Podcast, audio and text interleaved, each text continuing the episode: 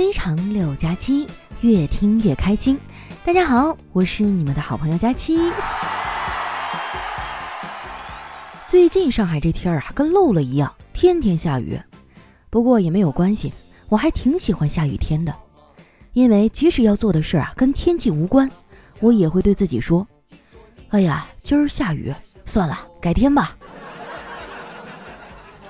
昨天啊，本来天气挺好的，结果到了傍晚，外面突然就打起雷来。当时我们一家人啊，正窝在沙发上看电视，听到雷声，我嫂子吓得一激灵，然后就开始往我哥的怀里钻。我哥一边嫌弃的推他，一边说：“你可别装了，你忘了吗？是谁过年的时候拿个二踢脚点着了往我脚边扔的？那玩意儿可比雷声吓人多了。”我嫂子生气的瞪着他，姓赵的，你是不是不爱我了？说你爱我还是爱他？我哥当时就懵了，他是谁呀？好啊，你竟然不先回答爱我！我哥声音都颤抖了。那个媳妇儿，我错了啊，你给我个机会，再问一次。我嫂子点点头说：“行，你回答我，你爱我还是爱他？”我哥这次坚定地说：“爱你。”没想到哈，我嫂子冷哼一声，哼，好家伙，果然有个他的存在啊！啊，我嫂子也太溜了，还带两头堵的。我哥也是不容易啊。不过话说回来哈，成年人的生活中，如果每天有百分之五的时间很快乐，那就是非常不错的一天了。我最近的快乐啊，基本上都来自于夜市和小吃摊儿。以前去夜市啊，基本上就是去吃的。现在去夜市呢，除了吃，还可以去看看我在那儿摆摊的朋友们。我最常去的就是丸子的零食摊儿，可能是职业病吧。这货不仅摆摊儿，还天天在朋友圈里啊更新自己的摆摊日记。我刚才啊点进他的朋友圈看了一眼，发现最新的一条日记呢是前天发的，内容是：今天天气不错，摊位上的零食全部都被我吃完了。还在隔壁摊位赊了一碗冰粉儿、一个手抓饼，还有一根冰棍儿。这果然是我认识的那个丸子呀！照他这么干下去啊，钱肯定是赚不着了，肉嘛倒是可以再长个十几斤。看着周围的朋友们啊，都开始痴迷摆摊儿，我突然明白了一件事儿：有些事情啊，就是上天冥冥之中给你安排好的。你看哈。上半年呢，大家在家苦练蒸馒头、做凉皮儿、发发糕啊、烤蛋糕、炸油条等各种做美食的本领，原来是为了下半年出来摆摊儿啊。不过大家都去摆摊儿了，谁来买东西呢？说出来你们可能不信啊，我曾经很认真的思考过这个问题，最后发现夜市这个地方啊，可以做成专门用来相亲的场所。这个地方真的太适合用来相亲了。灯光昏暗柔和，自带柔光滤镜，而且啊，在这样一个充满烟火气的环境里，谁也别端着。地摊小吃啊，服务不会太好，这样呢，也能趁机观察一下对方啊对服务员的态度，从侧面了解一下他的为人处事。最重要的是啊，消费不高，就算是频繁的相亲失败，而这成本呢也是能够接受的。如果谈成了，那就更好了，以后的纪念日啊，还能来夜市吃东西。省钱一辈子啊！还有一个附加的福利，在夜市啊，很多困扰直男的问题都可以迎刃而解。比如说吃啥，夜市里的小吃很多呀，还能分着买，基本上啊是想吃啥就吃啥，不用担心对方挑食。不过话说回来啊，成熟的大人是不会挑食的，成熟的大人只会说：“呃，这个我不能吃，我过敏。”不过去夜市吃东西啊，还是有它的弊端的，就是你需要有一个坚挺的肠胃。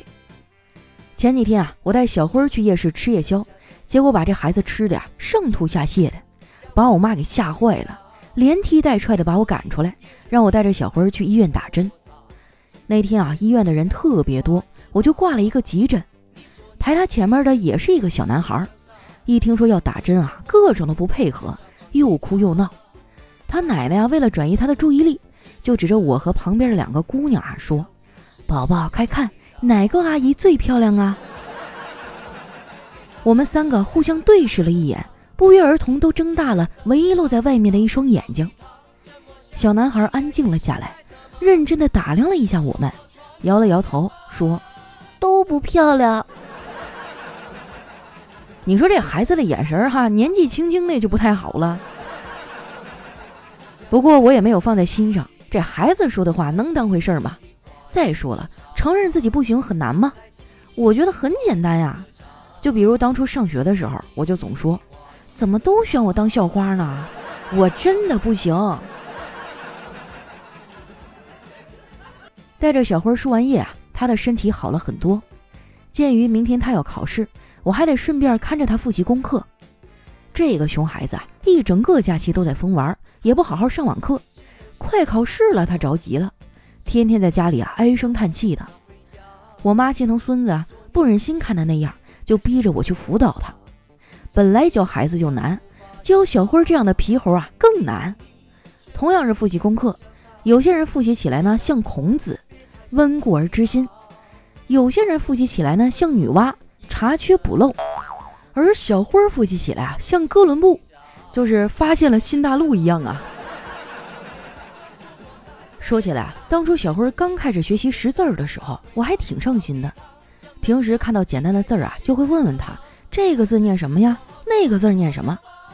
有一天啊，他实在是忍不住了，就跟我说：“姑姑，你不会的字儿也太多了。”你小的时候，老师没有教你吗？后来我嫂子又生了妮妮，这小姑娘长得可爱又白净，全家人的注意力啊，不知不觉就转移到她的身上。我嫂子啊，也更偏爱这个姑娘。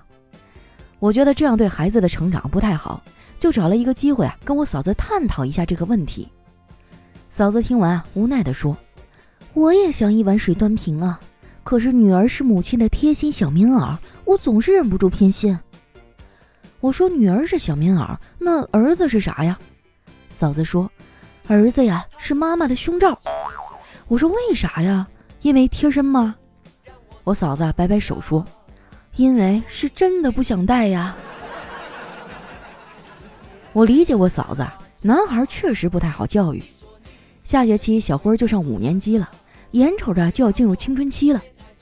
我哥寻思着现在的孩子都早熟，就特意找了个时间，想给自己的儿子啊上上性教育课。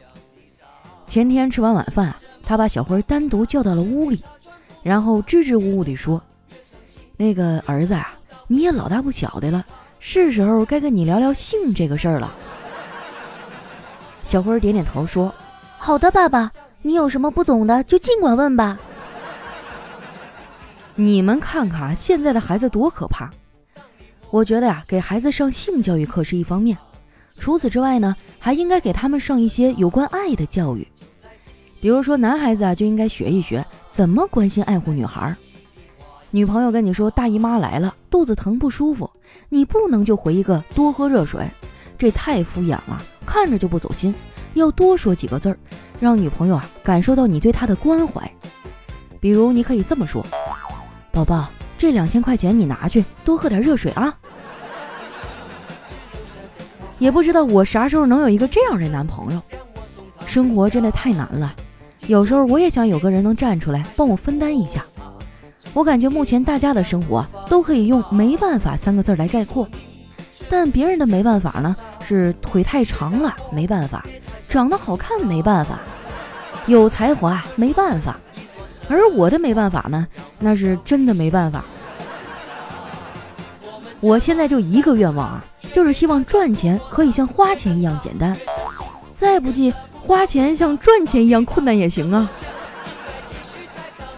不瞒你们说呀，为了花钱方便，我办了好几张信用卡，也装了很多的 APP。我发现啊，APP 装多啊也挺烦的。前几天我去便利店啊，买了二十四块钱的东西。某银行 APP 啊，给我发了一条信息：“您消费二十四元。”紧接着，短信给我发了一条信息：“您消费二十四元。”完了，微信支付也给我发了一条信息：“您消费二十四元。”当时给我整的一愣啊！我买啥了呀？我这就花了七十多。为了更了解自己的财务状况，我开始用记账软件。截至到昨天啊，我已经记账一个月了。我粗略的看了一下，发现我每个月的花销里啊，有一部分固定支出呢是花在了追星上，用来买我爱豆的周边，还有他们代言的产品。买的多了呀，我发现现在很多品牌不仅会请明星代言，还爱搞什么品牌联名。一开始啊，我不明白为啥，后来我就想通了，因为两个品牌联名啊，就会出现两个商标，而现代人呢，大多数都喜欢双标。就拿我来说吧，我在花钱上就很双标，在爱好上花钱我一点都不心疼，但是在买生活必需品的时候啊，我就抠的要死。不过我的爱好虽然烧钱，但这也是我独到的理财方法。我把我的钱啊都换成了喜欢的东西，等以后我喜欢够了又需要钱的时候，我就把它们挂在闲鱼上卖掉。这样不仅满足了我的欲望，还低碳环保，简直就是一举两得。说到买东西啊，马上就要到六幺八了，我周围的朋友都已经蠢蠢欲动了，很多人都是提前把想买的东西啊加入到了购物车。我觉得吧，你光加购物车还不行，你还得加一下小黑的省钱小助手。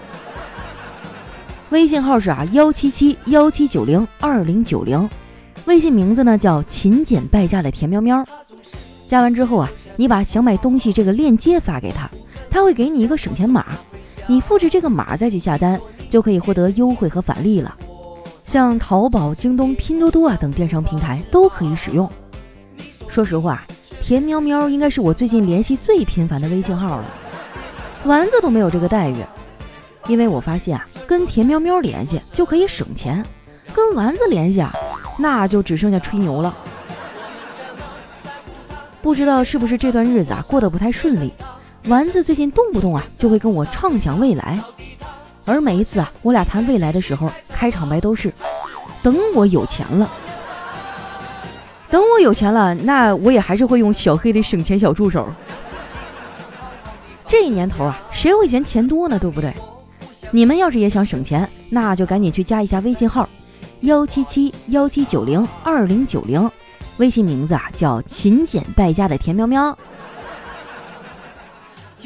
好几年，好几年，好几年，我成天在抱怨我没钱，我没钱，恨老天不开眼，不开眼，不开眼，为什么好的事儿都跟我没有缘？一段音乐，欢迎回来，这里是喜马拉雅出品的《非常六加七》。喜欢我的朋友啊，记得关注我的新浪微博和公众微信，搜索“主播佳期”，是“佳期如梦”的佳期啊。那接下来分享一下我们上期的留言。首先这位呢叫全儿在子，他说：“我是人类，是地球物种的主宰，我不会被别的动物指使的。”猫说：“喵，喂我。”好的。哇，真的是每一个猫奴的真实写照了哈。下面呢叫鲫鱼梨，他说如果全世界都不要你了，记得来找我，我呀认识好几个人贩子。哎呦，这话可不敢乱说啊。下面呢叫听友二三九二四五二七零，他说今年生意投资失败啊，欠了好几十万，现在天天努力上班，下班以后呢跑腿送外卖，狠下心啊跟在一起三年的女朋友分手了。重新回来听佳期的节目，感到一点点欣慰，希望能一直听到把债务还清吧。那你真是一条铁血真汉子哈，我佩服你。没关系的，今年这特殊情况谁也没料到哈，但是我相信你有这个心气儿，你肯定会东山再起。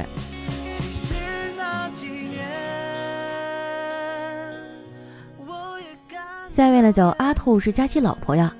他说这女孩啊收到男孩的一条信息。我要去跟我喜欢的人表白了，女孩的心猛地一痛，回了一条说：“去吧，祝你好运。”男孩回了一句：“但是我没有勇气说出来，怕被打。”女孩说：“没事的，我相信你。”这时啊，女孩已经伤心的流泪了。男孩说：“我已经到他家门口了，不敢敲门。”女孩擦了擦眼泪说：“不用怕。”男孩说：“那你下来开门吧。”我就在你家门口，这女孩啊，赶紧跑去开门。看到他的那一刻，伤心的泪水变成了感动。男孩啊拿出手里的玫瑰花说：“那个，你哥在家吗？我喜欢他好久了。”哎呦我去，这弯拐的哈，我这老腰间盘差点没给甩出来。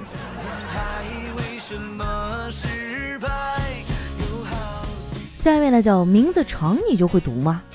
他说西门庆啊偶然路过一处雅致的小木楼，上面一扇窗啊被潘金莲推开了，有一只撑窗的小短棍啊不小心落了下来，砸到了西门庆的头上。西门庆望着小木楼上啊明眸皓齿的潘金莲，陷入了沉思。为什么木棍是往下掉的，而不是往上掉的呢？你看看啊，都是被美色耽误了。你说你那天要是再稍微的深深思索一下，是不是万有引力就没牛顿啥事儿了？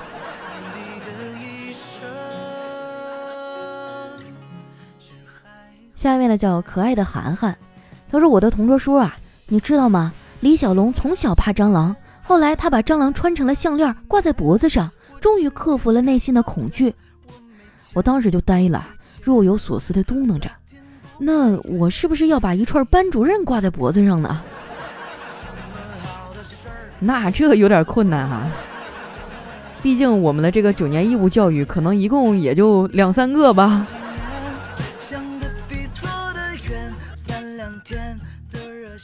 下一位呢叫九幺九二小哥哥，他说学渣一直暗恋学霸。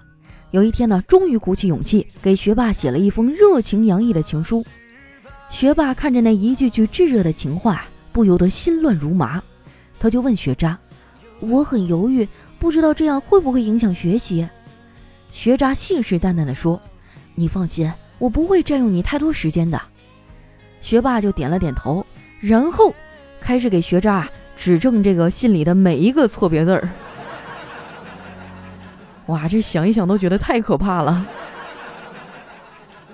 下面呢叫月夜，他说我一兄弟啊从兜里拿出一百块钱给我儿子，说拿去随便玩。我心想啊这兄弟怎么这么大方了？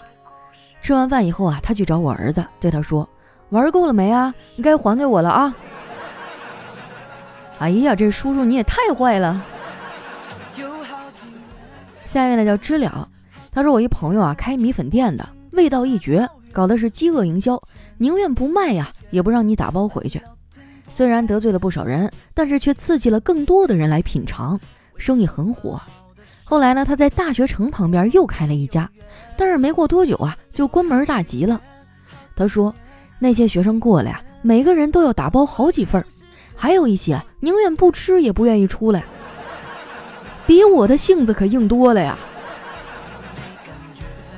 是哈，我上学的时候，我们就是寝室六个，大家轮班过去打饭啊。其余的五个人呢，就在床上躺着。下面呢叫师太饶了我。他说有一天啊，牛给驴出了一个难题，问“蠢”字下面两只虫子哪只是公的，哪只是母的？驴绞尽了脑汁啊，还是答不上来。牛就骂道：“真是一头蠢驴，男左女右嘛。”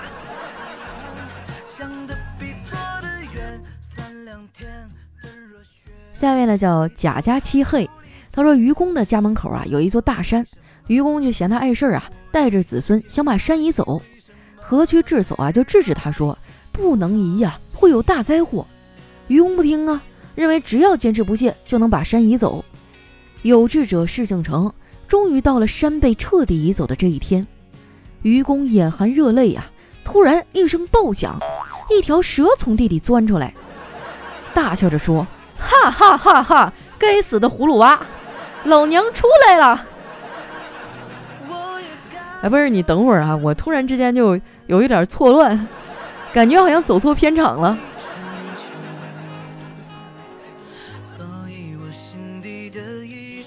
下一位呢，叫佳期有了尖下巴。他说：“不是每个人都需要苗条，不是每个苗条的人都会漂亮。有一类人啊，丰满是他的资本，瘦了体现不出他的气质。”就像你越圆越是惹人爱啊！我亲爱的钱包，我的天哪！我还以为你这话是对我说的呢，白高兴了。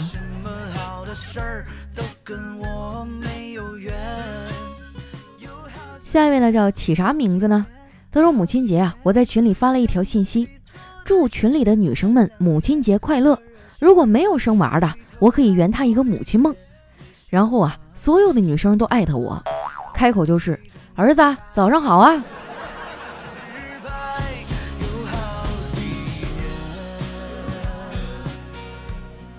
下一位呢叫特爱佳期，他说儿子啊调皮捣蛋，我拿棍子准备收拾他，这小子啊竟然拔腿就跑。望着儿子远去的背影，我就陷入沉思了。是我错了，我错了呀！为什么当年我爸打我的时候，我就不知道跑呢？所以说啊，现在的孩子都聪明啊。来看一下我们的下一位哈，叫佳期的陆墨，他说买烤鱿鱼排在我前面的是个女的。特别挑剔，就很尖刻的命令老板：“这串好小啊，给我换一串大的。”老板都没正眼看他，默默地烤好了两串，递给他身后的我说：“这两串比较小，就算你一份的钱吧。”哎，我就喜欢这种怄气的方式。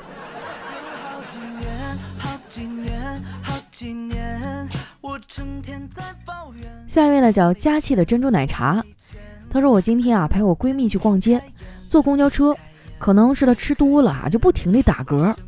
旁边一个粉嫩嫩的小萝莉啊，就奶声奶气地说：“取笑向天歌。”哎，车上的人都笑了，只有我憋到内伤啊！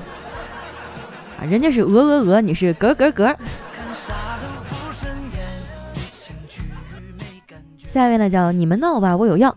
他说有一天啊，一个人带他妈妈去买衣服，这个人的妈妈呢，拿起一件衣服问老板。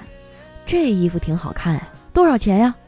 这个人呢就不断的朝老板使眼色，老板恍然大悟啊，连忙说道：“啊，这个不贵，六十块。”这个人的妈妈一听啊，就高兴的说：“那这个呢？”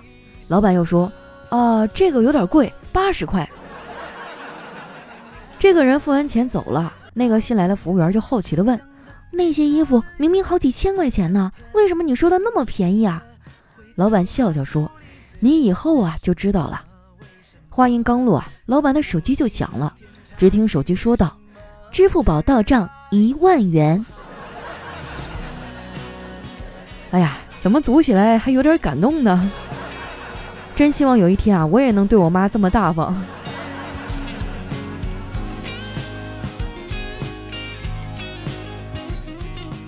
来看一下我们的最后一位哈，叫狮子流星。他说：“佳期啊。”你之所以没有男朋友啊，就跟你去上公厕一样一样的。当你走进第一个厕格呢，发现里面没有纸；你走进第二个呢，感觉里面有点脏；又走到第三个啊，这个不但脏，还没有厕纸。于是你掉头回去，发现前面两个厕格呢都有人了。猛一回头，连第三个啊也被关上门了。珍惜你眼前的手机吧，只有他对你不离不弃啊。这我觉得用上厕所来比喻爱情不太合适吧。但是话又说回来了，那我为什么不能努努力啊，多挣点钱，然后去五星级的宾馆里上厕所？那里又干净哈，装修又好，服务态度也好。姑娘们啊，千万不要觉得到了哪个年龄哈，就一定要做这个年龄该做的事儿。婚姻就像你脚上的鞋，合不合适啊，自个儿心里清楚，谁难受谁知道。